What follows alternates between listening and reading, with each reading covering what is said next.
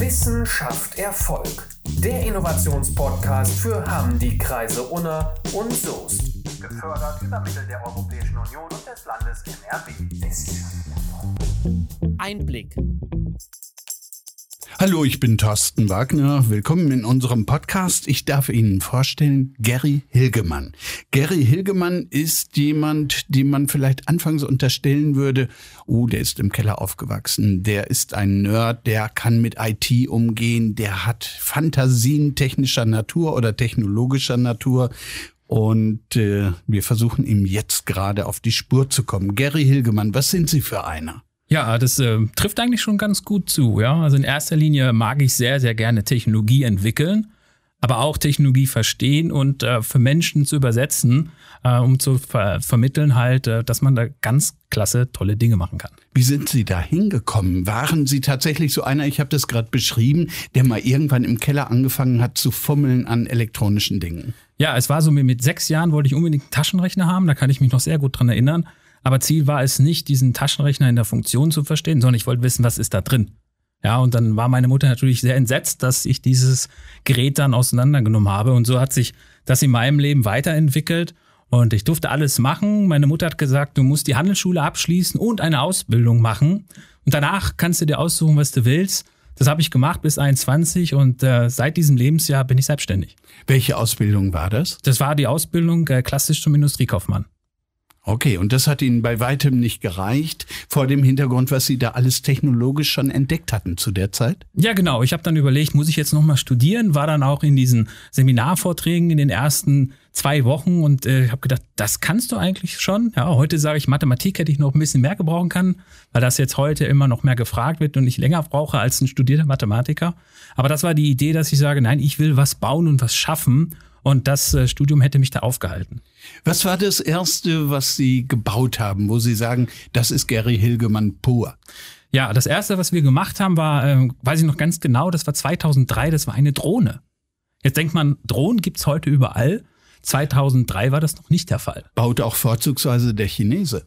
Das war der Grund, warum wir sechs Jahre Drohnen gebaut haben, ja, und dann erkannt haben, dass der Chinese kommt weil man muss bei diesen Drohnen auch verstehen, fürs reine Fliegen bekommt man natürlich kein Geld, es macht Spaß. Aber wenn man das verkaufen will, muss man immer Mehrwerte schaffen. Und da kam der Chinese in der Tat, ja, es gibt ja den, den, den bekanntesten, der jetzt auf dem Markt ist. Und da wussten wir, die Applikation selber macht Sinn, ja, aber die Drohne nicht mehr. Und dann sind wir den anderen Weg der KI gegangen. Bevor wir tiefer in Ihr Tun einsteigen und gucken, was Sie da heute treiben als Selbstständiger mit unterschiedlichen Unternehmen, woher kommt der Gary Hilgemann? Sie ja. sind eigentlich mit Herzen Westfalen, nehme ich an. Ja, das bleibe ich auch. das stimmt auf jeden Fall. Äh, das ist auch sehr leicht zu erklären. Ähm, wir hatten sehr schnell Zugang zu ausländischen Kunden, zu amerikanischen und in meinem Personalausweis steht Gerhard, ja. Aber selbst meine Frau, die ich jetzt schon über 19 Jahre kenne, äh, die kennt mich nur unter Gary. Und das existiert so, das merken die Leute sich und das ist auch einfach auszusprechen. Und den Namen mag ich auch. Also Hilgemann International quasi. Ja, das passt. ja. Rebotniks heißt Ihre eine Unternehmung, ja. mit der Sie sich mit künstlicher Intelligenz beschäftigen. Mhm. Wofür steht Rebotniks genau? Ja, genau. Es ist ein, ein, ein Kürzel, das besteht aus äh, drei Bereiche. Das RE am Anfang steht für Renew, das ist Englisch für erneuerbar. Wir mögen es äh, sehr effiziente, energiesparsame Geräte zu bauen. Das Bot kommt von Robotics, ja, also von Robotern. Und das NEX, das werden die Nerds unter uns jetzt verstehen, das steht für Unix. Das ist ein Betriebssystem, was andere so ähnlich vielleicht kennen wie Windows, nur für die Industrie und für die KI-Applikation ist halt Unix. Künstliche Intelligenz, Sie müssen diese Vokabel nur aufrufen, einmal ja. formuliert haben und schon geht die Hälfte eines Saales in Deckung. Ja, Wahnsinn. Ja, woran ja. liegt das? Ja, ich habe überlegt, äh, ob diese diese Buchstaben, diese K und I, das liest man überall, ja, ob die so intelligent gewählt sind, weil wenn man das K für künstlich sieht, denkt man eher so an Zusatzstoffe in nicht guten Lebensmitteln. Ja? Und das I ist Intelligenz. Und wenn man das halt künstlich Intelligenz nennt, denkt man, ja, wer hat das denn erschaffen? Aber eigentlich ist das ja wir, die Menschen, die diese tolle Technologie gebaut haben. Deswegen wäre ich eher dafür, dass man es elektromagnetisch nennt oder so. Ja, weil wir hm. funktionieren halt biomechanisch und die KI elektromechanisch. Und deswegen äh, finde ich die Buchstaben manchmal wirklich als zu sehr Hype gewählt. Bleiben wir trotzdem bei KI, um es eindeutig zu haben. Äh, wer sich damit beschäftigt, der hat möglicherweise das eine oder das andere Ding im Schilde, was er da mit sich führt. Mhm. Das eine könnte sein, ich möchte eine bessere Welt kreieren. Ja. Der andere mag vielleicht sagen, ich möchte die Welt erobern, ich möchte Macht ausüben. Was wollen Sie mit KI? Also ganz klar, diese Technologie hat das Potenzial zu beiden Seiten. Ja, aber auch hier bin ich erstmal so erzeugen, das, erzogen, das Gute zu sehen in dieser Technologie. Und unser Ziel ist es, äh, was Sinnvolles zu gestalten, wo wir einen Mehrwert generieren können. Für privat und auch für Firmen. Sie machen da verrückte Sachen. Ja. Ja, und wir haben uns im Vorgespräch darüber unterhalten, äh, dass Sie zum Beispiel Fernsehangebote komplett synthetisch hinkriegen können. Mhm. Das wie ist so. geht das? Ja, wie geht das? Ja, also man muss unterscheiden, was ist eigentlich jetzt KI? KI ist äh, eine Technologie, wo wir Funktionen aus dem menschlichen Gehirn in computerähnliche Programmabläufe äh, programmieren können. Man spricht da von neuronalen Netzen. Und erstmalig ist es jetzt möglich, mit sehr viel Rechenkapazität, die auch heute verfügbar ist, diese Funktion in Wahrscheinlichkeiten bereitzustellen. Und diese Wahrscheinlichkeiten geben Möglichkeiten, dass sich zum Beispiel einen Mensch vom Gesicht und der Stimme digitalisieren kann. Und dann kann ich den durch einen Text halt wieder versprechen kann, um zum Beispiel eine TV-News-Station zu bauen. Gary, ich äh, frage nochmal nach. Ich habe das eben gesagt, also, dass da Leute in Deckung gehen werden, ja. wenn sie dieses Thema hören. Sie beschreiben gerade, wie sie an menschliche Leistung herangehen und die quasi digitalisieren. Ja. Da hat man doch Angst. Ja, das versteht. Und da frage ich mich, hat der Gary, hat der eigentlich privat Freunde? Ist der sozialisiert? oder haben die alle ja. Angst vor dem? Ja, ich glaube, meine, ja, ich habe Freunde und die hören dann wahrscheinlich diesen Podcast auch gerade. Und äh, na klar, mein, mein, ich wurde mal gefragt, was Luxus für mich wirklich bedeutet. Ja, und es bedeutet nicht ein Ferrari oder ein Porsche zu fahren, sondern mit Freunden auf der Terrasse halt ein gutes Bier zu trinken, zum Beispiel in einer schönen Sommernacht. Ja, das ist einer meiner Fokus. Aber auf der anderen Seite liebe ich natürlich auch Technologie. Und die Frage ist, wie nimmt man in diesen Prozessen die Menschen mit? dass die nicht ersetzt werden, sondern dementsprechend durch diese Digitalisierung auch profitieren. Wir haben sieben Milliarden Menschen auf der Erde, mhm. Pi mal Daumen. Mhm. Die können alles abarbeiten, was da an Arbeit aufgetürmt ist. Ja. Warum braucht es elektronische Unterstützung? Warum braucht es digitale Welten? Ja, das ist so, dass viele Prozesse, man muss sich fragen, ob das wirklich Sinn macht, dafür einen Menschen einzusetzen, ja, oder aber halt durch Automation den nächsten Schritt von Geschwindigkeit. Wir entwickeln uns alle immer schneller und diese Automationsprozesse durch KI werden das unterstützen. Auf der anderen Seite muss man aber auch sagen, jede KI, jeder Roboter braucht natürlich dann auch Pflege und Entwickler, damit diese neuen Systeme dann auch funktionieren. Der Mensch, der bei Amazon steht und irgendwelche Päckchen packt. Der ist nicht in der Lage, irgendwelche Roboter zu pflegen und zu reparieren. Ja, das stimmt. Das liegt aber nur daran, dass heute noch KI-Tools zu kompliziert sind, dass das geht. Aber auch das wird halt in der nächsten Zukunft so sein, dass man diese Mitarbeiter darauf schulen kann, diese Dinge zu tun. Also wir sind eigentlich schon richtig tief drin im Bereich der Ethik. Ja. Und äh, ich frage mich, eine wie viel Klassengesellschaft bereiten Sie da vor mit dem, was Sie tun? Ja, das, das stimmt. Das muss man wirklich auch oft diskutieren und das muss auch nicht ich entscheiden, weil ich als Technologe will natürlich wissen, wie weit kann die Technologie funktionieren. Aber es ist auch die Aufgabe von Gesetz und Politikern, uns Technologen zu sagen, du darfst nur bis hierhin gehen und danach darfst du es nicht machen, weil du vielleicht das Gesetz oder jemand Schaden zufügt. Wir, brauchen Wir also, erleben also, aber ja. doch immer, dass das Gesetz den Entwicklungen ja. hinterherhinkt. Das heißt, erst kommen ja, die stimmt. grauen Bereiche, das Internet, in dem alles möglich war, und dann kommt Gesetzgeber und reguliert nach. Das stimmt. Das heißt, im Fall von uns, ich kann das nur auf mich beziehen, habe ich die Hausaufgabe, das halt zu verifizieren. Und wir machen das zum Beispiel mit den Dr. Nierm. Das ist jemand, ein Professor an der Fachhochschule in Dortmund, der genau dieses Thema Ethik und Digital hat. Und den frage ich und mit denen diskutiere ich natürlich auch intensiv. Was siehst du denn, wie weit kann ich da gehen? Und ohne diese Meinung von diesen Menschen haben wir nur eine einseitige technologische Sichtweise.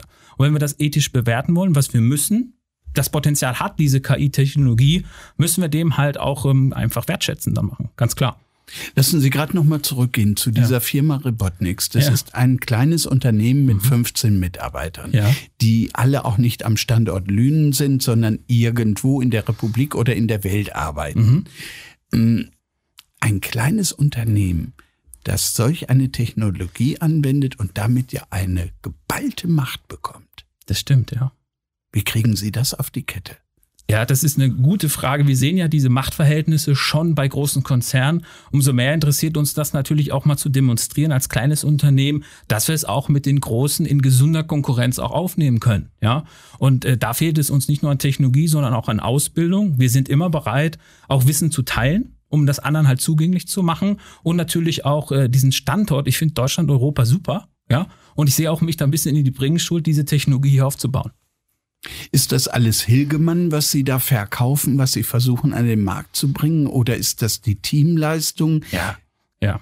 Also ganz klar, ich habe die Vision, aber ohne diesen tollen Menschen, die ich da habe, ja, sind, ähm, ohne die Entwickler in Berlin, die Lydia Ekler, der Peter Simon, den ich jetzt hier mal nennen möchte, bitte, ja, wäre das unmöglich, das zu schaffen. Das sind tolle Menschen, die an die Vision glauben, die ihr Bestes dafür geben, äh, Tag und Nacht und denen es auch Spaß macht, an diesen Sachen zu arbeiten was Sie mir eben nicht richtig beantwortet haben, auf den Weg zu einer besseren Welt oder was ist Ihr höheres Ihr höheres Unternehmensziel? Ja, also mein Ziel ist es natürlich, diese Technologie, man spricht ja immer KI und Digitalisierung schafft neue Arbeitsplätze. Welche sind denn das? Das hört man ja nie oft. Was ist das konkret? Und wir wollen die Menschen hier ganz konkret in die Prozesse einbeziehen, damit diese durch unsere Technologie zum Beispiel einen neuen Job haben. Welcher soll das denn sein? Ja. Wenn doch dieser, den ich jetzt gerade genau. habe, ein guter ist. Und Sie haben mir auch im Vorgespräch demonstriert, dass es auch mir an meinen Job gehen kann. Ja, das ist so. Und das bin ich auch dafür, dass man das nicht verschweigt. Ja, dass man genau zeigt, schaut euch diese Technologien an und bitte beschäftigt euch auch selbst damit, was das für den jeden Einzelnen bedeutet. Und in, in dem Fall von Moderation oder Gesicht bauen wir heute digitale Modelagenturen auf. Ja, aber wir wollen sie nicht komplett synthetisieren, herstellen, sondern wir wir nehmen diese Menschen mit, die sind bei uns digital eingebunden und verdienen auch an unserem Erfolg mit. Sie können aus meinem Radiogesicht ein Fernsehgesicht machen und das auch noch international sprechen lassen. Das ist korrekt, aber ich darf es nur machen, wenn Sie das auch wollen. Weil letztendlich ist Ihr Gesicht und Ihre Stimme äh, von Ihnen auch in, in dem Urheberrecht von Ihnen selbst freizugeben oder nicht. Aber ich würde mich natürlich freuen, wenn Sie das tun, ja. Letztendlich behalten Sie bei uns auch immer die Überhand, was mit Ihrem digitalen Ich gemacht wird. Und die Frage ist aber auch mal zu zeigen, wenn man jungen Menschen diese Technologie zeigt, wie viel ist denn das digitale Ich wert? Hat es einen Wert? Weil mhm. oft geben wir dieses digitale Ich derzeit umsonst ab. Was ist das digitale Ich genau? Also ich kenne mhm. bisher nur diese Problematik, all das, was ich digitalisiert habe. Ja? Im Falle meines Ablebens steht das irgendwo im Netz und bleibt auch dort, wenn sich niemand drum kümmert. Aber Sie denken an viel mehr. Das ist doch sehr schade, wenn man überlegt, ich schaue mir ja auch diese Plattform TikTok zum Beispiel an, ja. Ich verstehe das, dass junge Menschen sich da zeigen wollen, dass die dementsprechend gucken, ich trainiere hart, ich habe ein tolles Auto. Aber im Grunde bestückt man mit diese Daten kostenlos diese Plattform, die Milliarden von Werte bekommen und auch die Exklusivrechte an dem digitalen Ich, was ich da hochgeladen habe. Und das fehlt mir voll an Transparenz, dass das halt so der Fall ist, ja. Und wir wollen halt, wir sind natürlich ein, ein profitorientiertes Unternehmen, ganz klar, aber wir wollen auch zeigen, dass man mit Technologie die Menschen mitnehmen kann und dass die daran auch verdienen können. Bei Ihnen könnte ich mit meiner journalistischen Kompetenz Geld verdienen. Also erstmal höre ich über den Kopfhörer, dass die Frequenz viel besser klingt als meine. Also man, kann das, man, kann das, auf, man kann das auf zwei Arten machen. Man kann ja. einmal diese synthetische Stimme nehmen man kann sie digitalisieren, da braucht man heute so um die 100 Stunden, damit sie halt auch natürlich klingt, ja. Und danach steht die digital zur Verfügung, sodass, wenn sie schlafen, ihr digitales Ich dann für sie arbeiten kann. Ein letztes zum Thema ja. Ethik. Ich ja. weiß nicht, in welcher Tiefe Sie da religiös unterwegs sind, mhm. müssen wir vielleicht auch gar nicht austauschen. Ja. Aber wir reden alle von der Schöpfung, mhm. ja, innerhalb derer wir hier auf die Welt gekommen sind. Sie greifen ein in diese Schöpfung. Ja. Ja, ich mache mir da Gedanken darüber halt. Und äh, die Frage ist, werden wir als normaler Kohlenstoff, aus dem wir bestehen, zum Beispiel neue Welten, neue Planeten bereisen oder wird das von uns eine künstliche Intelligenz sein? Wollen wir das? Das ist die Frage, die die Menschen beantworten müssen in ihren Evolutionsstufen halt, ja. Das muss auch jeder für sich selbst nochmal beantworten halt. Ich kann das nicht beantworten, das ist eine sehr schwierige Frage, aber ich kann für mich sagen, dass ich was hinterlassen will, wo vielleicht wir daraus lernen können, um es halt uns selber zu verbessern.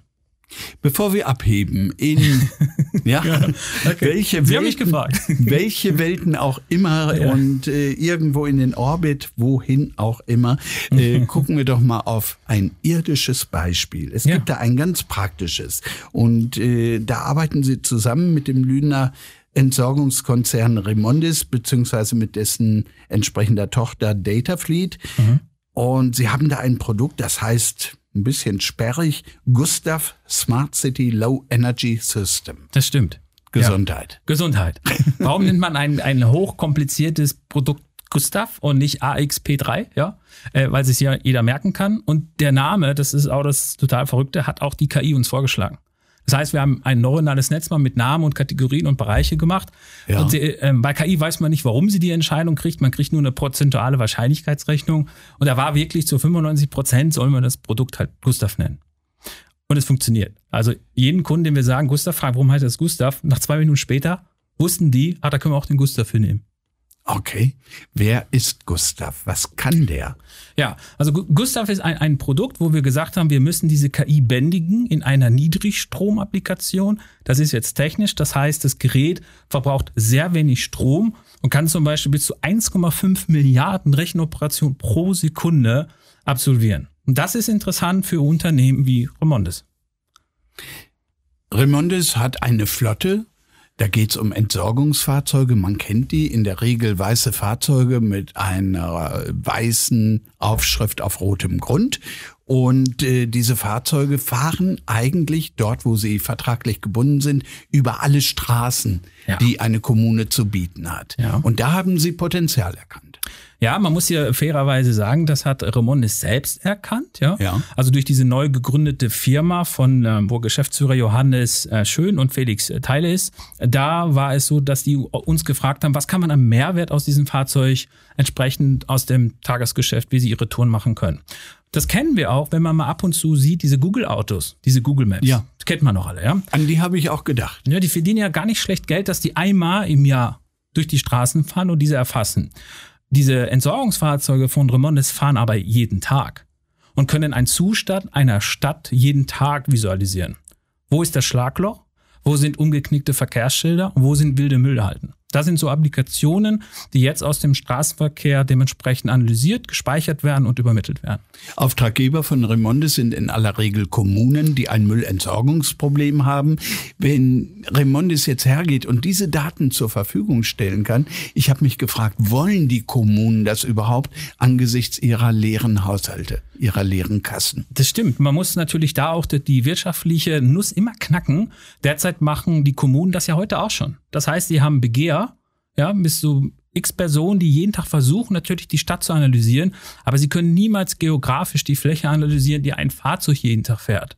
Und das ist dann schon interessant zu wissen, wo ist denn jetzt hier die nächste wilde Müllhalde? Weil wir alle wollen ja in einer sauberen Stadt wählen. Das kann aber natürlich so eine Kommune nur, wenn sie den Disponenten so unterstützt, dass die wissen, wo müssen wir denn den Müll wegräumen.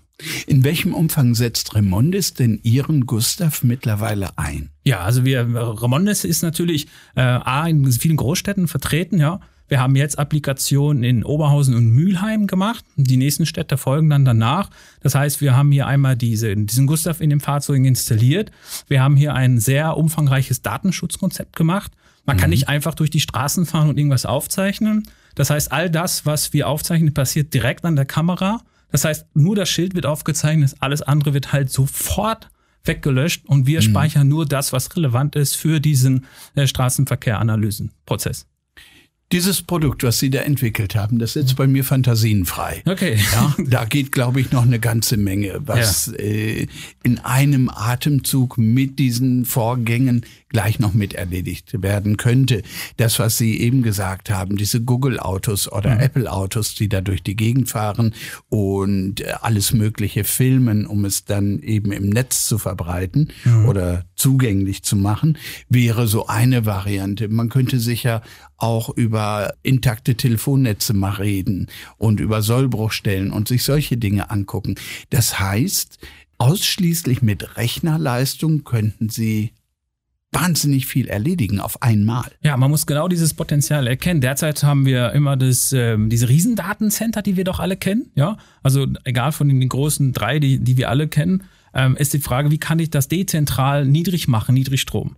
Und das Wettrennen im KI-Bereich wird derjenige gewinnen, der zum niedrigsten Strompreis die bestmögliche Erkennungsrate im KI leisten kann. Und hier setzen wir das ist ein völlig anderes Konzept. Wir wollen dezentral und wenn Sie das hochrechnen bei 100 oder 1000 Fahrzeuge, haben sie auf den deutschen Straßen ein Rechenzentrum, was nirgendwo in Europa existiert. Remondes ist ein ganz großer Player. Sie ja. sind ein ganz kleiner. ja, das stimmt. Aber ja. ein schwer beeindruckender. Wie haben Sie zueinander gefunden? Ja, das ist, ähm, also den Johannes Schön kannte ich halt vorher schon. Der hat auch immer mitbekommen, was wir in diesem Bereich so machen. Äh, auf der anderen Seite sind wir nicht von dem Hauptstandort weit entfernt. Das heißt, Remondes hat ja auch den Hauptsitz in Lünen und da führte eins zum anderen und so hat man sich kennengelernt.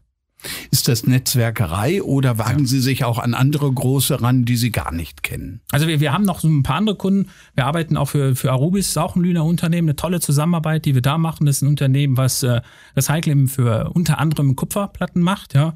Aber auch international haben wir da mittlerweile einen großen Kundenstamm aufgemacht, die natürlich jetzt verstehen, weil wir Software und Hardware entwickeln. Und deswegen sind wir so interessant, auch aufgrund unserer noch kleineren Größe. Ich muss das zwischendurch mal fragen, bei all dem, was Sie tun, äh, da verschwimmen ja Grenzen. Mhm. Ja, es wird eigentlich sowas von unendlicher Weite und dann geht immer noch ein Tucken mehr. Ja. Äh, wann ist für Sie ein Tag ein guter Tag in Ihrem Job? Ja, wann ist ein Tag ein guter Tag? Also immer wenn ich um halb sieben pünktlich zu Hause bin, dann kriege ich nämlich keinen Ärger von meiner Frau. Ja? Okay. Das haben wir so, so programmiert, dass das so sein muss halt.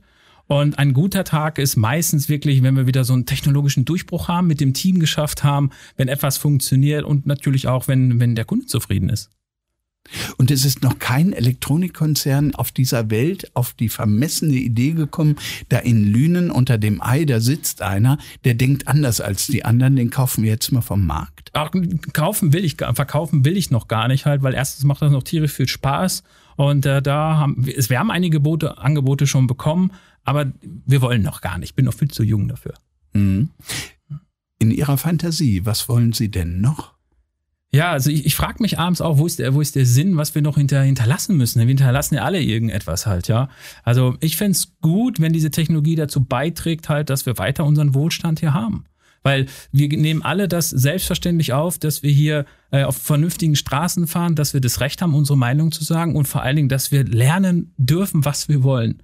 Das haben viele vergessen, dass es einen unschätzbaren Wert hat. Und wenn wir das aufhalten können durch Technologievorsprung, um Arbeitsplätze zu erhalten, dann würde ich sagen, habe ich was Gutes hinterlassen. Für mich persönlich. Wir haben reichlich Potenziale.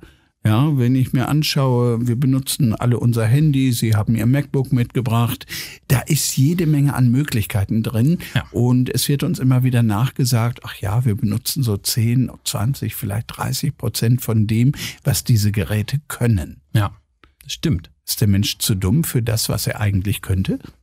Wir lassen uns sehr schnell verlocken durch Einfachheit. Ja, das Ziel dieser Applikation, egal auf das App ist ja, dass wir da nicht mehr drüber nachdenken, warum es so einfach halt ist. Ja, wir sollten vielleicht mal hinterfragen, wenn es äh, wirklich interessant ist, warum funktioniert es, wie so ist. Und wenn wir das nun mal sehen, wenn wir heute ein Suchergebnis auf Google mal eingeben, ja, machen wir uns keine Gedanken, wie diese Ergebnisse da zustande kommen. Und wir vertrauen auch diesen Ergebnissen, dass die gleich sind von A zu B. Das heißt, wenn Sie etwas eingeben, denken Sie, ich habe das gleich über diesen Suchbegriff. Und das ist etwas, wo ich mir mehr hoffen würde, dass die Menschen darüber nachdenken, warum ist das Ergebnis jetzt so? Reicht es nicht, Anwenderidiot zu sein. äh, doch, das, das reicht es schon. Man muss ja immer wissen, ähm, in welchem Bereich man tätig halt ist. Ja, jeder, also ich, ich kann keinen Tisch bauen. Ein Tischler hat seinen anderen Handwerkerbereich als ich jetzt im technologischen halt. Ja, man muss immer für sich entscheiden, was ist einem persönlich halt auch sehr wichtig.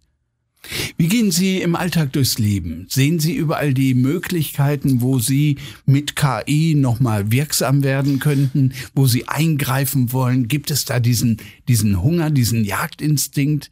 Was passiert in Ihrem Alltag? Das ist unendlich. Also ich muss mich da immer sehr extrem zurückhalten, weil ich natürlich auch diese Übersetzung schaffen muss, dass jemand diese Technologie in ihrer Komplexität auch versteht. Wenn ich natürlich in einem großen Unternehmen bin oder auch in einem kleinen Unternehmen und ich sehe, wie diese Datenschätze nicht gewertet werden, damit sie es auch einfacher halt auch haben, ja, weil in diesen Firmen sind Menschen, die jahrzehntelang Know-how aufgebaut haben, diese aber nicht in einer KI digitalisiert haben, sodass die nächsten darauf von profitieren können. Und wenn ich dann natürlich noch sehe, dass die Daten nach 24 Stunden manchmal weggeworfen werden, dann ist es schwer, ruhig zu bleiben für mich, ja. Können Sie da mal ein praktisches Beispiel geben, wo Daten einfach liegen bleiben, ohne genutzt zu werden? Ja, das ist bei uns, fängt das ja bei uns schon an. Also alle Daten, die wir erfassen, tun wir selber nicht indexieren, sondern suchen sie im PDF oder im Briefwahl, ja. Das heißt, Kontoauszüge schauen wir uns nicht intensiv an, weil wir nicht wissen, wie kriegen wir das automatisiert, dass ich es wiederfinde. Und wir verbringen sehr viel Zeit, um das dementsprechend wieder zu finden. Das fängt bei mir zu Hause an. Also alle Belege von uns werden digitalisiert und können auf Knopfdruck wieder gefunden werden. Ich komme nochmal zurück zum Menschen Hilgemann. ja, okay. Geht er seiner Gattin furchtbar auf den Keks? Voll. Dass die das aushält, ist ein Wunder halt, ja. und ähm, ich weiß nicht, warum sie das macht. Äh, ich versuche mich darum mal zu bremsen, aber auch meine Freunde, die passen sehr, sehr gut auf mich auf und stoppen mich sehr, sehr intensiv und äh, mit den unterschiedlichsten Aktionen.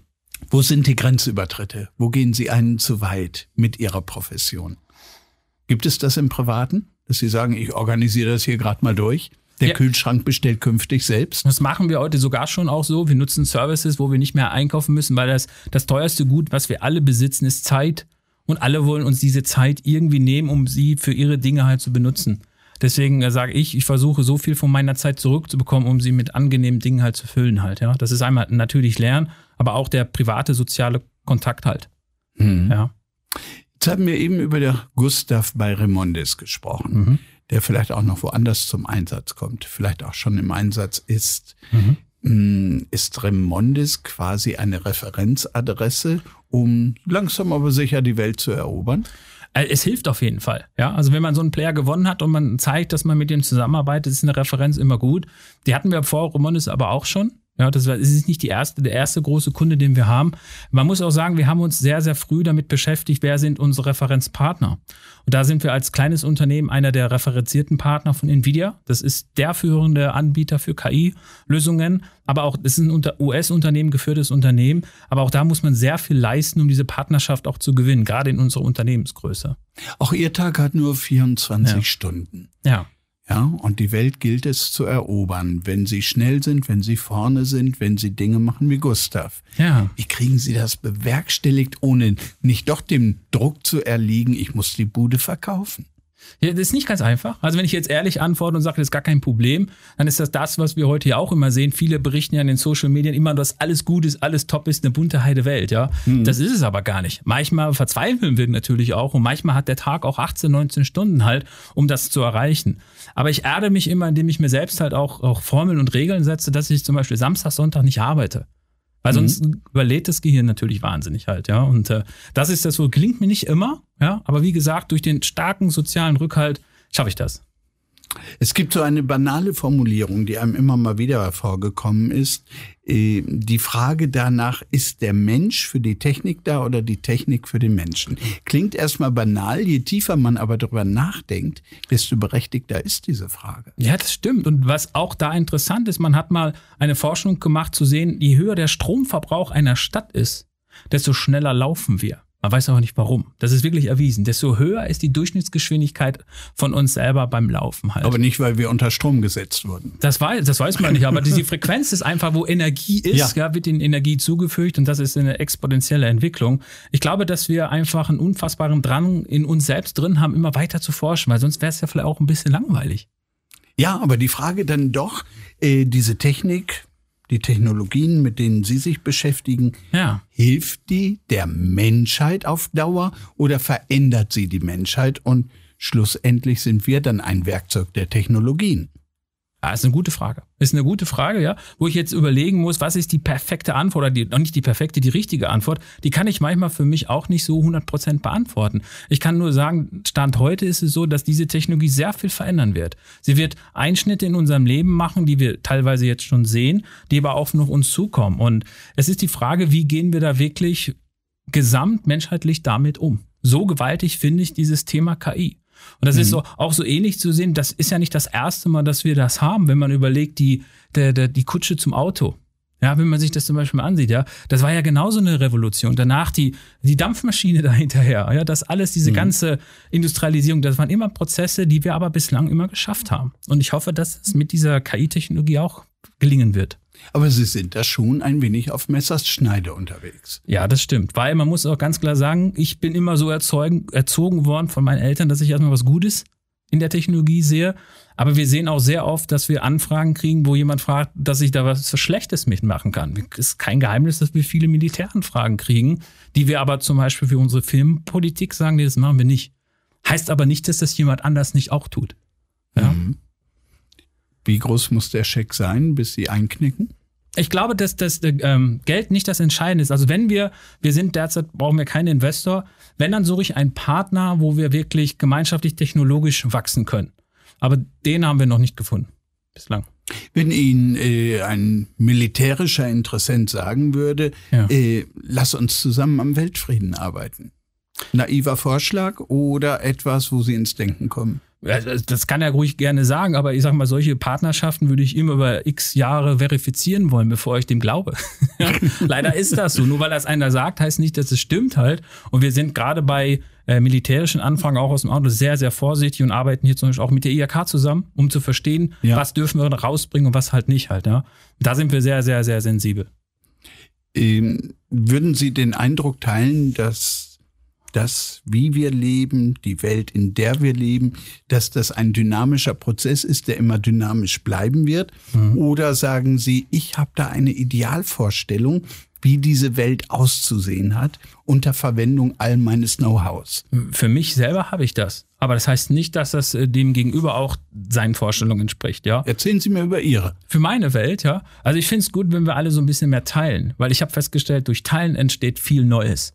Das heißt, und wenn ich Horte und Monopolist sein will, dann entsteht viel Schlechtes. Teilen heißt auch materielles Teilen? Ja, absolut. Das heißt, ich nehme gleich Ihren Audi mit. Ich habe kein Audi. aber Sie können gerne mal, also ich nehme Sie gerne irgendwo mit, ne? Aber das Auto geschenken würde ich hier nicht. Aber wenn ich Sie irgendwo abladen soll, mache ich das sehr gerne. Kein Problem. Okay. Das ist auch Teilen. Wie weit geht das? Teilen ist ja erstmal ein fantastischer Begriff. Wir teilen ja äh, seit Social Media alles Mögliche. Mhm. Das ist ein anderes Teilen. Wenn wir über materielles Teilen reden, dann verändert sich ja auch in den Köpfen was, müsste sich verändern. Mhm. Das heißt, dann hört ja auch unser Sicherheitsdenken auf. Genau. Alles für mich. Ja, ich, ich, muss eine Grenze natürlich ziehen, dass ich selbst keinen Schaden dadurch habe. Das ist ganz klar. Aber die Erfahrung, die ich gemacht habe, teilen kann, klar materiell, aber auch Wissen, ist auch sehr, sehr wichtig, das zu teilen. Ich habe noch nie einen Schaden bekommen, dass ich jemand nicht erklärt habe, wie unsere Technologie im Detail funktioniert. Im Gegenteil, weil wenn derjenige das versteht, wie das funktioniert, dann stelle ich den ein. weil derzeit finde ich nämlich keine Menschen, die das alles bewerkstelligen können in diesem Bereich, wo wir tätig sind. Welche Qualifikation muss jemand haben, der für Sie interessant ist? Muss der einfach verrückt genug sein? Ja, also äh, interessanterweise denkt man immer, man muss hier studiert haben, man muss wahnsinnig viel Industrieerfahrung haben in dem Bereich. Interessanterweise lernen wir die Leute, die bei uns arbeiten, über Foren und Chaträume kennen in diesem mhm. Technologiebereich, wo wir sagen müssen, wir probieren das einfach aus. Sag mir, was du kannst, ja. Erzähl mir nicht, dass du sieben Programmiersprachen kannst. Erzähl mir lieber und zeig mir, was du bereits schon gemacht hast. Und deswegen sind für uns alle, wenn jetzt welche zuhören, nutze ich das natürlich, ja, sind für uns alle ja. interessant, die halt an KI Spaß haben oder selbst programmieren können. Aber auch andere Leute, die Social Media verstehen, die sind auch interessant für uns die müssen auch alle, wir sprachen über Ethik, die müssen auch alle äh, einer Überzeugung folgen, die ihre Überzeugung ist, die das Ganze auch sicher macht. Ja, das stimmt, aber ich nehme auch gerne andere Sichtweisen mal an, um darüber nachzudenken. Ich zwinge niemand meine Gesichtspunkte halt auf. Wenn das mal vom anderen Gesichtspunkt beleuchtet wird, muss man so offen sein und sich das mal anhören. Ja, aber wir haben ja halt unseren Kodex, wie ich gerade sagte, für die ethische, dass wir mit unseren Technologien aus unserer Sicht erstmal was Gutes machen wollen und nicht mhm. was Schlechtes. Ja? Was Gutes ist Ansichtssache. Also, ja, wenn ich sage, der Gary Hilgemann, das ist eigentlich ein ganz netter, mit dem ja. kann man ordentlich reden, aber der macht den Arbeitsmarkt irgendwann platt. Ja. Ein Teilbereich wird das auch so treffen. So werden wir keine Freunde. Äh, das mag sein, aber ich eröffne auch Möglichkeiten, wie ich gerade sagte, ja, wie wir das auch machen können, das mit diesen Technologien. Und damit muss man, kann man sich beschäftigen, auch was Neues machen kann. Aber es ist kein Geheimnis, dass es auch auf der anderen Seite Arbeitsplätze reduzieren wird. Ganz klar. Bedeutet ja am Ende nichts bleibt, wie es ist. Das stimmt. Das stimmt. Ich glaube, ich bin auch deswegen auch nochmal, um klarzumachen, dass KI was ganz Tolles ist, die Technologie sehr im Fokus steht und wenn wir uns damit beschäftigen und das sinnvoll einsetzen, auch was Tolles entstehen kann, ganz klar. Dann lassen wir uns differenzierter drauf gucken. Okay. KI ist ganz was Tolles. Halten wir mal so fest. und ich ja, frage ja. Sie, für wen? Für Einfachverdiener, die äh, mit ihrer Hände Arbeit wirklich gerade so durch den Monat kommen, mhm. genauso wie für wohlhabende Leute, die investieren können, die sich Technologien kaufen können, die am Ende für sie arbeiten? Für beides, ja. Ich glaube schon, dass das in beiden Bereichen dann, wenn es geteilt wird von dem, die den Ertrag haben, ja. Und wenn Sie mich so konkret fragen, bin ich auch dafür, dass wenn man Technologien und Roboter entwickelt und die machen den Ertrag, dass die Steuer auf diesen Robotern höher ist, weil der Ertrag höher ist und der dann zurückgeführt wird in die Allgemeinheit. Das meine ich vollkommen ernst. So, wir lassen Maschinen für uns arbeiten, ja? wenn man dem folgt. Genau. Ja, wir besteuern diese Maschinen und die erwirtschaften quasi unsere Gehälter oder unsere ja. Einkommen, wie immer sie das haben wollen. Ja. Am Ende sitzen wir da, schlagen die Beine übereinander und kommen vor Langeweile auf ziemlich dämliche Ideen. Na, ich hoffe nicht. Ich hoffe nicht, weil es gibt noch so viele Rätsel zu lösen, ja, in der Medizin, im Weltraum, in den handwerklichen, in den Werkstoffen. Ich glaube, die Liste, die ich kenne, ist unendlich, wo wir noch forschen und lernen und lesen können und das verbessern können. Und das ist in unserer Natur, was ganz klar drinsteht. Meiner Meinung nach. Sie sind am Anfang ihres Tuns, aber noch lange nicht am Ende ihrer Möglichkeiten. Nein, ja. Was fantasieren Sie? Was werden Sie erfunden haben, bis Sie irgendwann sagen, so, jetzt ist aber genug Kohle auf dem Konto und jetzt ist mal nicht Mallorca, es sind die Malediven angesagt. Ich, genau, das habe ich jetzt schon zweimal, haben Sie mich da reingebracht in die Situation, wo ich, ich versuch's halt gerne. Ich verstehe das, ja. Aber ich hatte bis jetzt immer das Glück, dass ich das alles Materielle schon mal ausprobieren durfte. Ja. Und es war auch für eine Zeit lang wirklich toll. Aber dann habe ich das Interesse dran verloren. Und was jetzt so übrig bleibt in der Situation, wo wir sind, ist der unfassbare Wissensdrang weiterzumachen. Mhm. Und äh, klar, ich, also was, was interessiert mich persönlich, ja, ich finde es auch toll, wenn wir ein eigenes Kommunikationssatellitensystem haben, finde ich total super. Ja. Oder mhm. wir überlegen, wie können wir den nächsten Step am Mars machen und da Applikationen machen. Das interessiert mich schon. Wenn Ihr, wir mal so weit rausgehen, ne? Okay. Ja. Ihr Zukunftsszenario für die Firma Rebotniks. Ja. Wo sind Sie in 10, wo sind Sie in 15, in 20 Jahren möglicherweise? Ja, also wir wollen auf jeden Fall ähm, mehr Mitarbeiter einstellen, mehr Leute damit vertrauen. Parallel arbeite ich mit äh, zwei Leuten auch an Ausbildungskonzepte, unter anderem auch mit der IHK und mit der Firma Abercom, wo wir sagen, wir müssen dieses Wissen in Ausbildung rüber transferieren. Das ist das, was ich machen möchte und natürlich auch hier den Standort weiter wachsen lassen, weil Silicon Valley kann auch hier in NRW stattfinden. Wäre meine Frage gewesen. Sie haben vorhin irgendwann mal erwähnt, ja. also Deutschland, Europa als Standort, das ist cool. Ja klar. Wir sind doch hier in einer der sichersten Länder. Ich finde das total toll. Ich finde auch alles, was jetzt derzeit an Maßnahmen hier greift, funktioniert für mich und auch für meine Mitarbeiter, auch für meine Freunde und Familie. Und die jetzige Politik macht einen fantastischen Job. Ganz klar. Mhm. Und deswegen lohnt es sich dann auch äh, gerne hier zu bleiben. Das, was Sie tun, ist nicht unpolitisch. Nee, absolut nicht. Also ich komme ja auch in, ähm, in Kreise rein, wo man natürlich versuchen will zu verstehen, muss man KI durch staatliche Mittel zum Beispiel fördern mit drei Milliarden Euro. Ja. Ich sehe das anders. ja, weil in den Namen ja, weil sie auf der positiven Seite sind und mit dem, was sie tun, Geld verdienen. Mittlerweile. Aber die zehn Jahre Durststrecke, ja, die mussten wir natürlich auch überbrücken. Ich finde, dass der Staat nicht immer so schnell für alles verantwortlich gemacht werden kann, weil in dem Namen Unternehmer steht auch Unternehmen. Das heißt, wir müssen auch was unternehmen und wir haben alle Voraussetzungen, das zu tun. Klar finde ich es gut, wenn jetzt hier gefördert wird und so, aber so ständig nur zu sagen, der Staat ist für alles verantwortlich, finde ich zu leicht. Mhm. Meine Sache, meine Ansicht. Ich möchte zum Schluss noch mal zum Menschen Gary Hilgemann kommen. Ja. So bei all dem, was sie tun. Ich stelle mir da einen rauchenden Kopf vor. Nicht durch Tabakaufnahme, sondern tatsächlich, weil sie so wahnsinnig viel denken ja. und weil ihr Prozessor eben immer noch ein organischer ist. Das stimmt. Ja. Äh, wo ist der Ausgleich? Wie geht Ausgleich bei Ihnen? Ja, ja. Also ähm, den versuche ich immer zu kompensieren mit Sport. Sport ist die beste Medizin, um das Stresshormon zu reduzieren und immer wieder mich selbst so hinterfragen, jetzt ist halt genug. Und wie ich schon mal sagte, der, das Ziel für mich ist immer gesund zu bleiben. Das ist das Wertvollste, was wir sowieso haben, ja. Und mhm. natürlich da auch, äh, kann es nochmal wiederholen, dankbar für diese tollen Menschen, die um mich drumherum sind. Und was stachelt Sie an, das nächste zu leisten? Ja, also ähm, mein nächstes Ziel, wenn, wenn, wenn wir jetzt noch die Zeit nutzen, ich möchte das europaweite KI-Datencenter bauen, was derzeit keiner baut mit Niedrigstromenergie auf Gustav-Basis, um halt in Europa dieses Wettrennen von diesem Bereich, was die USA und Asien derzeit macht, noch ähm, dementsprechend standzuhalten. Das klingt nach einem ganz, ganz großen Plan. Das, wo alle sagen, es bist völlig verrückt. Ein halt, Riesentraum. Ja? ja, das ist ein Traum halt, ja. Das ist halt Eine Fantasie. So, wir sind schon ziemlich weit, ja. Also mir fehlt, die Zeit ist immer so, die mich am meisten natürlich dann aufhält. Aber ähm, ich glaube, dass das so das, das nächste große Ding ist von uns. Und das wird nicht gehen ohne staatliche oder europäische Fördermittel. Das weiß ich nicht. Also ich versuche es erstmal ohne, weil ich mache immer, so sage ich immer, weniger PowerPoint, mehr real. Und am besten ist, man kommt durch die Tür und sagt, ich habe schon mal gestartet. Und den Rest lasse ich dann auf mich zukommen. Gary Hilgemann, ganz zum Schluss. Ja. Wenn Sie eine unternehmerische Überzeugung formulieren sollten, mhm. unter der sich all das versammeln kann, was Sie da so treiben, mhm. welche Formulierung wäre das? Habt Spaß im Leben. Habt Spaß im Leben. Herzlichen ja. Dank fürs Gespräch. Ja. Ich bin Thorsten Wagner. Dankeschön. Gerne. Wissenschaft Erfolg. Der Innovationspodcast für Hamm, die Kreise Unna und Soest. Gefördert über Mittel der Europäischen Union und des Landes NRW. Wissenschaft Erfolg. Diese Folge wurde produziert von Murmel Productions.